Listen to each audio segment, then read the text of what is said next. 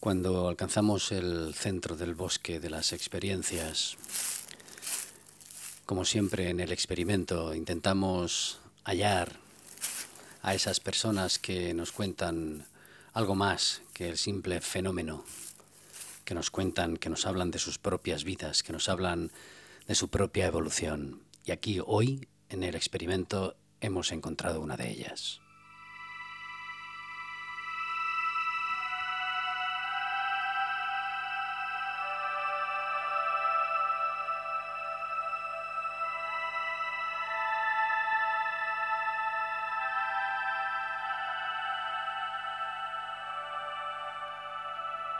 Sabéis que a lo largo de los programas, a lo largo de los viajes, pretendemos siempre hallar esos seres que nos transmiten algo más. Para eso está el experimento. La fenomenología, la investigación está precisamente para los investigadores, pero también hay un rincón, un rincón muy amplio que básicamente es el que alimenta el resto de nuestra existencia y es ese rincón del alma, ese rincón donde residen lo que somos, lo que podemos ser o quizá lo que no sabemos todavía.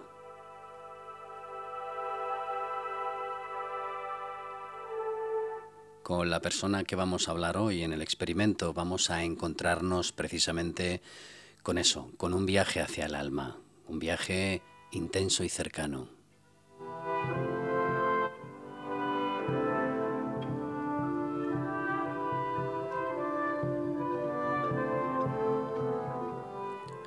Si hablamos de la primera, de las primeras personas abducidas en España, pues todos los que están dentro de este universo del misterio recordarán y les vendrá a la memoria el nombre de Próspera Muñoz. Nosotros eh, conseguimos que Próspera pues accediese a hacerle una entrevista distinta, más humana, más cercana lejos, repito, de la fenomenología que ya ha contado y que todos sabemos que está por las redes. Porque en definitiva Próspera es un ser humano, una persona que ha vivido una serie de experiencias, pero también ha tenido su propia vida. Y una vida llena de inquietudes, como ella nos cuenta. Aquí os dejamos este intenso encuentro y breve, pero siempre cercano, que nos ofreció Próspera a través de la entrevista telefónica. Próspera Muñoz, muchísimas gracias. Bienvenidos al experimento. Partimos desde la ignorancia porque ni todo es verdad ni todo es mentira. ¿Te unes? Antes de comenzar a escuchar las palabras, cercanas y sinceras palabras de Próspera, voy a añadir algo. Y es que esta entrevista ha podido realizarse, evidentemente, gracias a que Próspera ha accedido a ello pero también al trabajo gestionado por Inma y Joaquín, Joaquín e Inma, dos personas que como, como bien dicen, pues eh, forman parte de este universo para compartir, como bien dicen los tres en este caso. Y así es, tanto Próspera como Inma, como Joaquín coinciden en la misma máxima, vivimos en un mundo competitivo y hay que ser o intentar que sea más colaborativo. Así pues, gracias a esa colaboración por parte de Joaquín e Inma, Joaquín, y el agradecimiento también a Próspera, esta entrevista tiene lugar y existe. Así que gracias por la colaboración, gracias a los tres, y ahora sí. Aquí tenemos las palabras cercanas e intensas en, esta, en este breve encuentro que nos concedió Próspera Muñoz.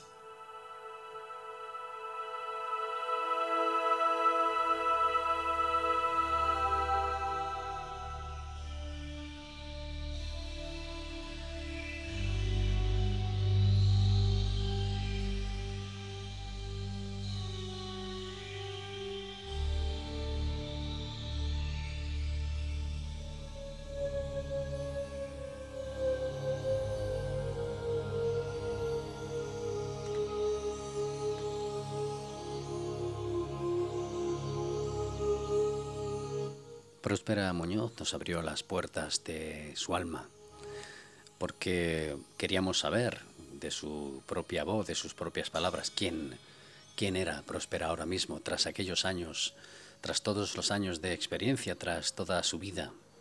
¿Quién, qué Próspera es la que ahora ve el mundo y con qué ojos?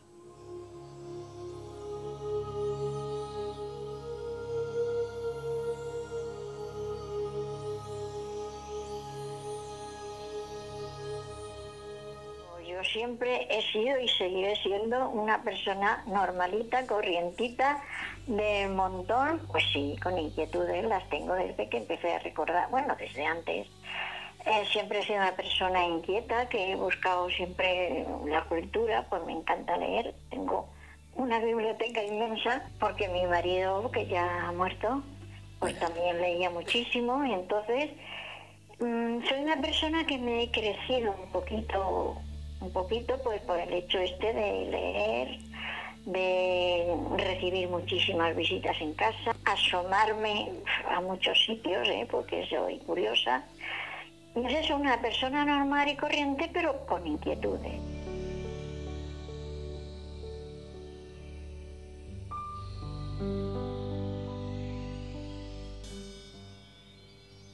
Nos encontramos también con una próspera que Queríamos saber si se había acercado a la espiritualidad después de todo lo vivido.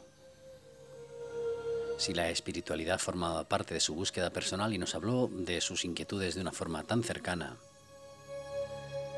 que nos llevó hasta incluso sus propias vivencias, su propio pueblo, sus propios recuerdos, su propia forma de entender la realidad.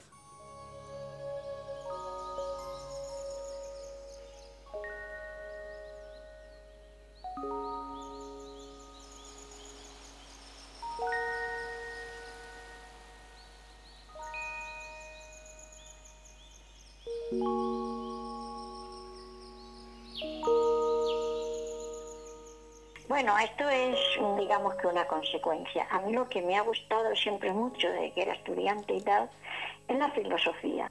La filosofía y la literatura. La literatura, los clásicos, todo esto me ha gustado mucho y ahora pues leo por lo que va saliendo y todo esto. El hecho de que cuando yo recordé mi experiencia con aquella gente que me vino a visitar, pues desde el principio de vi que allí había un componente tipo espiritual. Pero como empecé a, en fin, a, hablar con, investigadores y tal, pues yo quería quitar aquella parte. Van a decir que es que yo soy una, yo que sé, una mística y que tal, y que todo esto lo digo por eso, pues lo quería quitar, ¿no? No sabía cómo quitarlo. Y lo que hacía era pues no hablar de esa parte. Pero ya llega un momento que eso va creciendo, creciendo, creciendo y ya llega un momento que digo esto, es que lo tengo que decir porque parece ser que el meollo de toda la cuestión pues va un poquito por ahí. No por yo no yo no concibo, por ejemplo, eh, lo espiritual como misticismo y todo eso, no, es solamente eh, para mí lo espiritual es lo que no es material, que es inherente al alma, al espíritu o lo que le queramos llamar.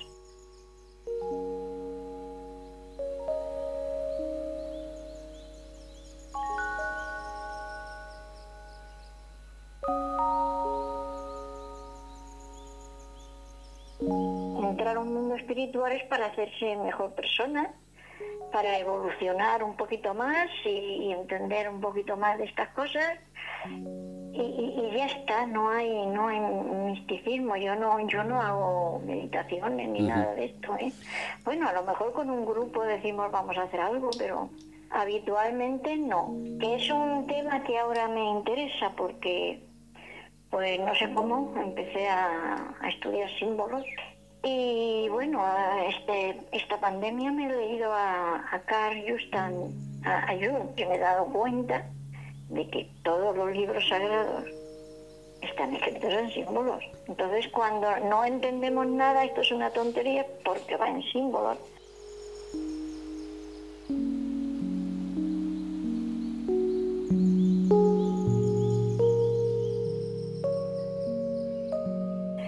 Mi pueblo, en Jumilla, mi pueblo natal, la fiesta mayor es la Semana Santa. Tenemos allí pues muchísimas cosas, o sea, un patrimonio cultural muy grande en imágenes, en túnicas, en carros, carrozas para sacar las imágenes, Pues tenemos mucho y además todo el pueblo participa. Eh, hay hermandades, ya, ya, te digo que aquellas túnicas son de terciopelo, de, o sea que se gasta la gente el dinero, solamente floreado que se, que se gasta un dinero, bueno, pues que la Semana Santa yo la, desde muy pequeñita pues la he vivido. Cuando en mi afán de leer todo lo que cae en mis manos, pues cayó Mircea Eliade, que es un profesor rumano que es, bueno, es famoso por su estudio de las religiones y todo esto de simbolismo. Empecé a poner a leer simbolismo, esto sale en la Semana Santa de mi pueblo, pues esto también, pues esto también. Oye, y me empecé ahí a tirar y a tirar y pues mira, que me gusta, ya estoy pues escribiendo cositas que no publico, por supuesto, no tengo un estilo literario yo como para... Pero vamos, para sus amigos y para aclararme yo. Y han empezado con los cuentos de hadas, que también. Entonces te das cuenta que, como dije ahí, las películas de Indiana Jones y todo esto, pues son símbolos y ahí estoy. Pero, pero vamos, lo que se dice espiritualidad, que sea mi, mi eje principal, pues, pues no, hombre. Toda búsqueda de un espacio interior, pues claro, pasa por ahí.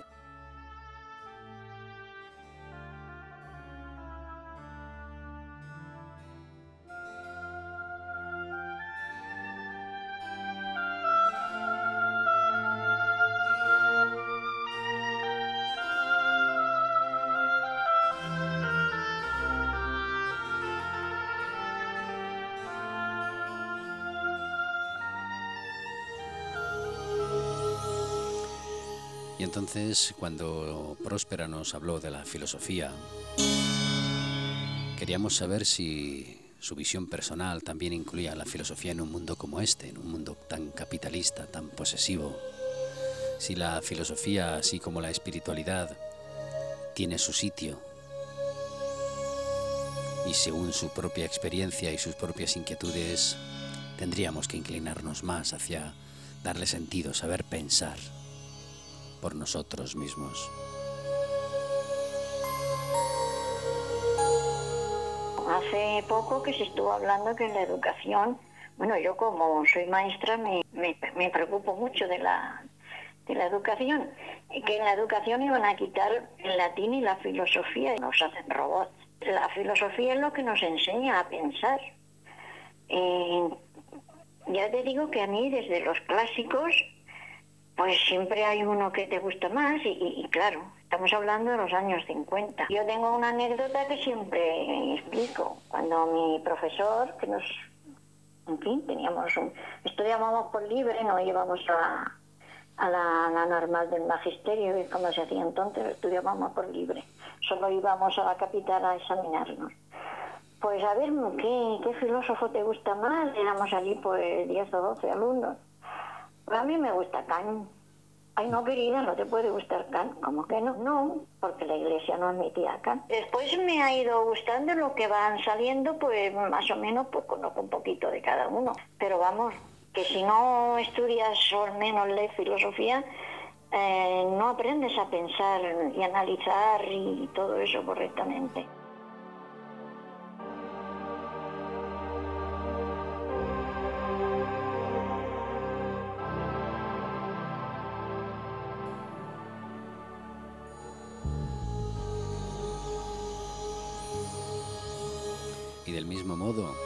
Aplicar eso a la juventud actual, a esa juventud que viene, que necesita también tener unos valores y que la filosofía, pues, así como otras inquietudes, pueden también formar parte de su existencia. Una juventud que evidentemente no tiene nada que ver con la vivencia de antaño. Próspera nos dio un repaso, una pincelada de la visión política, religiosa del pasado en el que tanto su infancia como su juventud tuvo que pasar por determinadas vicisitudes y problemas, prohibiciones, en fin, otros tiempos, ¿verdad?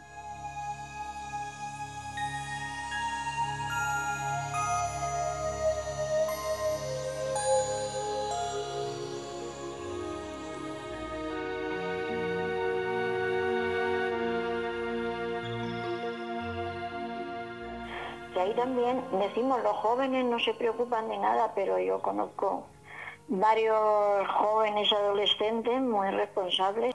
Hay de todo, lo que pasa que hay, hay cosas que se ven más, pero el chico o la chica que está en sus estudios y que es responsable no llama la atención, no va de botellón y entonces lo que más se ve es lo negativo.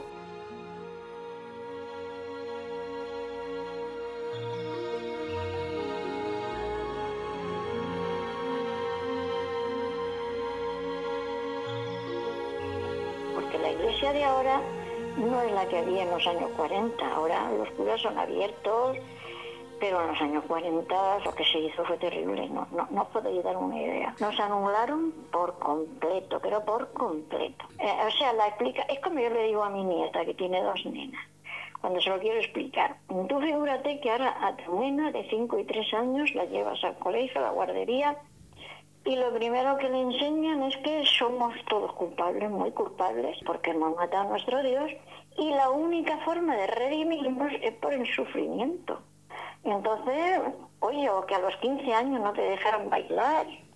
Al chico tú de 15 años le prohíbes que baile, cosas así, fue tremendo. Pero bueno, ahora pues ya te digo que hay mucha gente que sí, estábamos ahí con el pensamiento que lo único espiritual era la religión, fuera la que fuera, y la religión lo que te hace es, pues sí, te da unos principios morales, yo lo reconozco. La religión católica me dio unos principios morales que de las que estoy muy agradecido, pero llega un momento, lo comparo yo siempre como un niño que cuando no sabe andar lo metes al, al taca para que camine un poquito, pero en el momento que el niño crece un poco, pues lo tienes que sacar del taca para que eche a correr y si no, no crece, no, no, no, no aprende a andar, ni a correr, ni a saltar, porque si no, no creces, estás ahí metida, sobre todo cuando hay dogmas. Y lo siento por las religiones y por la gente que sea religiosa. Oye, yo respeto muchísimo a la gente que está en la iglesia, en otra religión. Denota que tiene inquietudes, que busca ser mejor persona. Pero para mí no son ya. Para mí ya no son.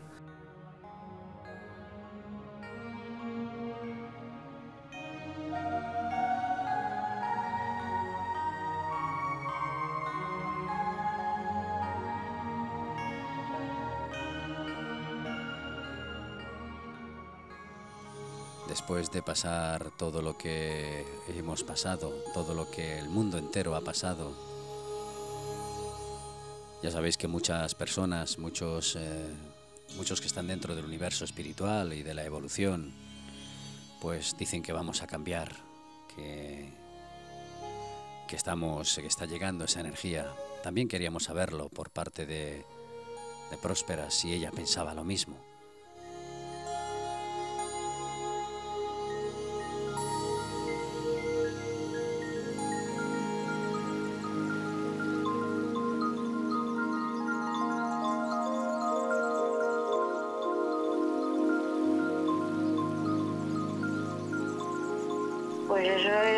Utopía, pues a lo mejor es verdad, pero yo más bien veo que hemos sacado lo peor que tenemos.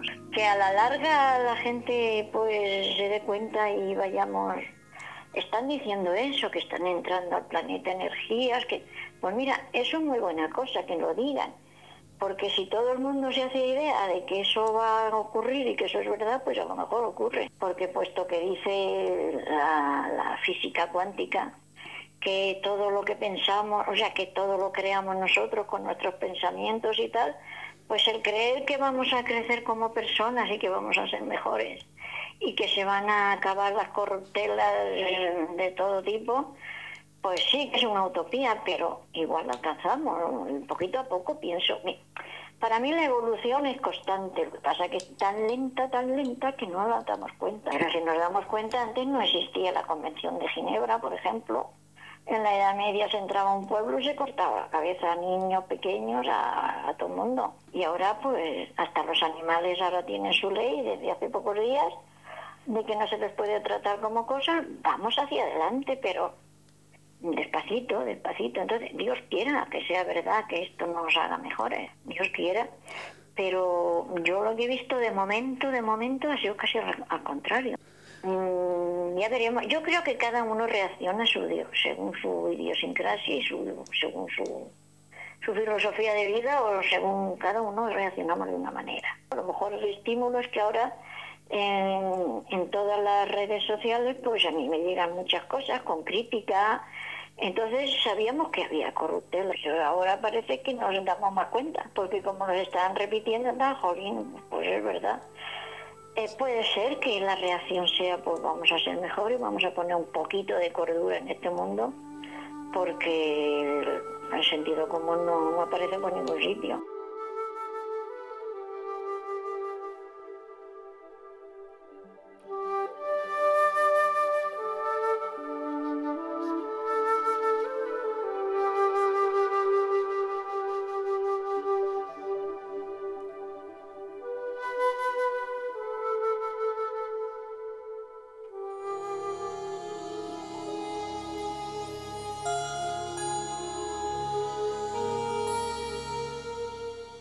Definitiva, se trata de ser más conscientes, de ser capaces de darnos cuenta de quiénes somos. Eso es lo que nos eh, dijo Próspera, que para algo estamos aquí, para ser más conscientes, descubrir realmente cuál es nuestro cometido, nuestro sentido, qué es lo que somos. Mira, ya que estábamos hablando de símbolos, cuando te representan al arcángel San Miguel con la espada, pues la espada simboliza que corta la ignorancia. O sea, el hecho de subir un poquito y ser más consciente pasa mm, por salir de la ignorancia, que no es la ignorancia de leer y de escribir, que también, pero es el mm, saber más quiénes somos, qué hacemos aquí, la responsabilidad que tenemos, ser más consciente de, quién somos. Yo siempre lo digo, si nosotros somos conscientes de que somos eh, individuos muy valiosos, porque tenemos unas facultades creativas y maravillosas. Si tú reconoces tu dignidad como que tienes una parte divina, en el momento que reconoces que el prójimo que está enfrente tuyo también la tiene, pues aquí hay un respeto tremendo. Primero, saber que somos personas con una capacidad inmensa de, bondad y creatividad y después reconocerla que los demás también lo tienen, sea tonto, listo o sea un mendigo, o sea lo que sea, o sea, yo que sé, el científico más alto. Todo, para mí, todo el mundo es igual, yo trato a todo el mundo igual, porque es así, somos todos iguales.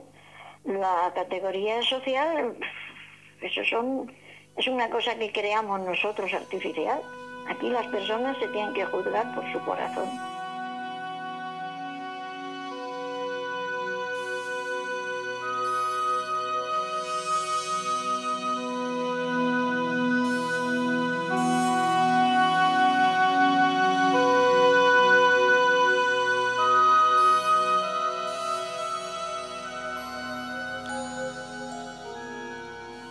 También, también eh, pudimos conocer, pudimos conocer la visión, la opinión, basada en su propia experiencia, evidentemente, acerca de ese más allá, si próspera después de todo lo vivido, después de todo lo experimentado, podía, podía estar segura, podía decirnos que, que existe un más allá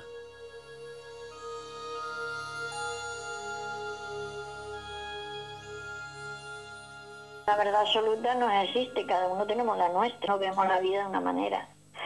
Pero mira, yo me atengo a lo que me dijo aquella gente, porque tú ya sabes que vinieron en un cacharro, como describe todo el mundo, a dónde un, un, objeto plateado ovalado allí que para justo enfrente de la ventana donde estábamos, una finca a 15 kilómetros de nuestro pueblo, mi hermana y yo, Allí paran, bajan dos personas, piden agua, bueno, una forma de entablar conversación, y una vez que estamos ahí dicen, ¿a, con cuál vamos a hablar? Y, me dicen a mí, porque era más pequeña, más manejable. Mi hermana queda en un rincón y nosotros empezamos a hablar y hablar, y ahí me explican. Ya te digo, me llevan a un estadio de, de conocimiento, o sea, a un estado de conciencia distinto, muy superior. Y ahí me hablan de toda mi vida, de quién soy, de dónde vengo, yo lo entiendo todo, quién son ellos, qué estamos haciendo. Y, parece ser que ellos me explican que, bueno, yo, todos, veníamos de, de otro plano, porque ellos hablaban, habéis venido a este plano físico, o sea, voluntariamente.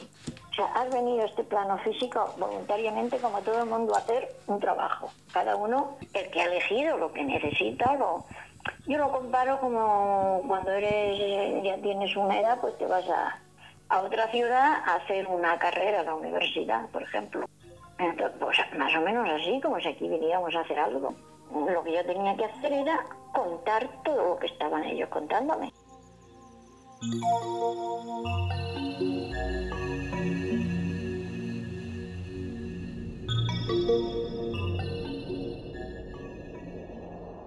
Y me hablan de mi vida, de quién va a entrar a mi vida, de en qué momento, con quién iba a estar casada, los hijos que iba, bueno, toda mi vida, toda mi vida lo sabían. Ellos me dicen que, que hay otra, otros planos, pues yo tengo, hombre, creer a pie juntillas, yo creo que nunca. Nunca llegamos a esa seguridad, al menos yo, pero estoy convencida de que sí que hay otros planos de vida distintos a esto.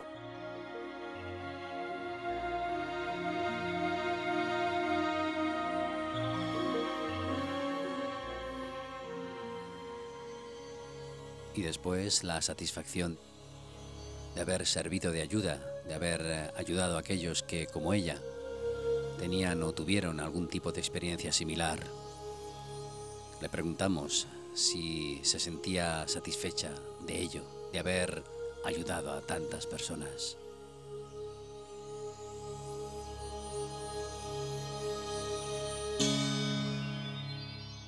Cuando yo atendía a todo el mundo que ni dormía ni nada, sobre todo la parte de México, Hispanoamérica, la cantidad de personas que me contaban sus experiencias, parecidas o cercanas a igual que lo mío.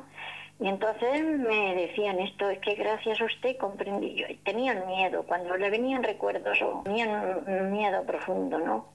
De qué será esto, serán buenos, serán malos, esto será negativo, esto qué será, me estoy volviendo loca. Mira, después de escucharla usted me he tranquilizado. Entonces, eso sí que es una gran, mm, como debe decir, una gran satisfacción. Decir, le ha servido a alguien al menos para tranquilizarse. Por eso, cuando hablábamos aquí en Valencia de estos entes que ven, que dan tanto miedo, pues yo lo que me gustaría es hacer ver que eso no tienen que tener miedo, porque no les pueden atacar, no les pueden hacer nada.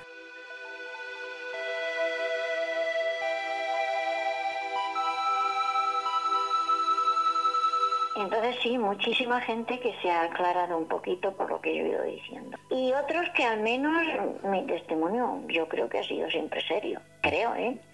Entonces mucha gente que estaba, bueno, esto es una tontería, o pues ha dicho, pues aquí puede haber algo. Entonces ahí sí que estoy muy satisfecha y además creo que he cumplido la labor que me comprometí con ellos a hacer.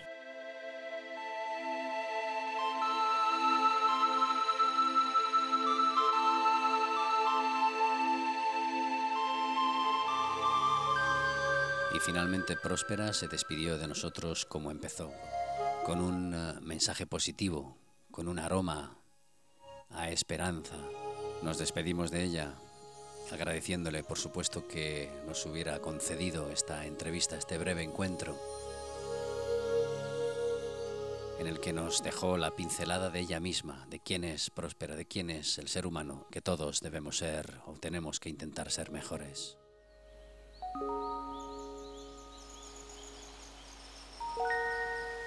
En este mundo no estamos para...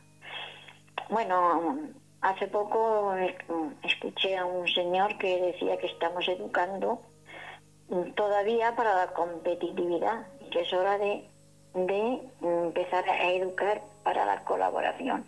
Entonces yo digo esto, que en lugar de estar cada uno separado por un sitio y tal, unámonos un poquito, todos tenemos las mismas inquietudes, somos iguales, querámonos un poco y respetémonos y haremos un mundo mucho mejor, porque si cambian los individuos, pues cambiará la sociedad. Y ese mundo que decimos todos que queremos que sea mejor, pues igual lo conseguimos.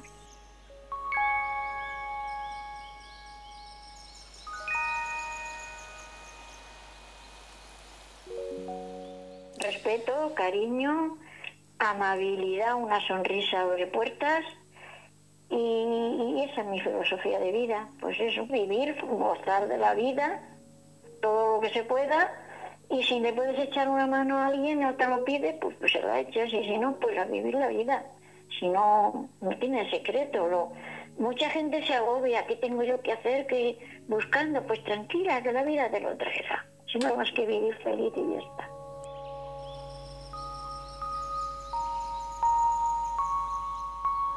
Gracias, Próspera.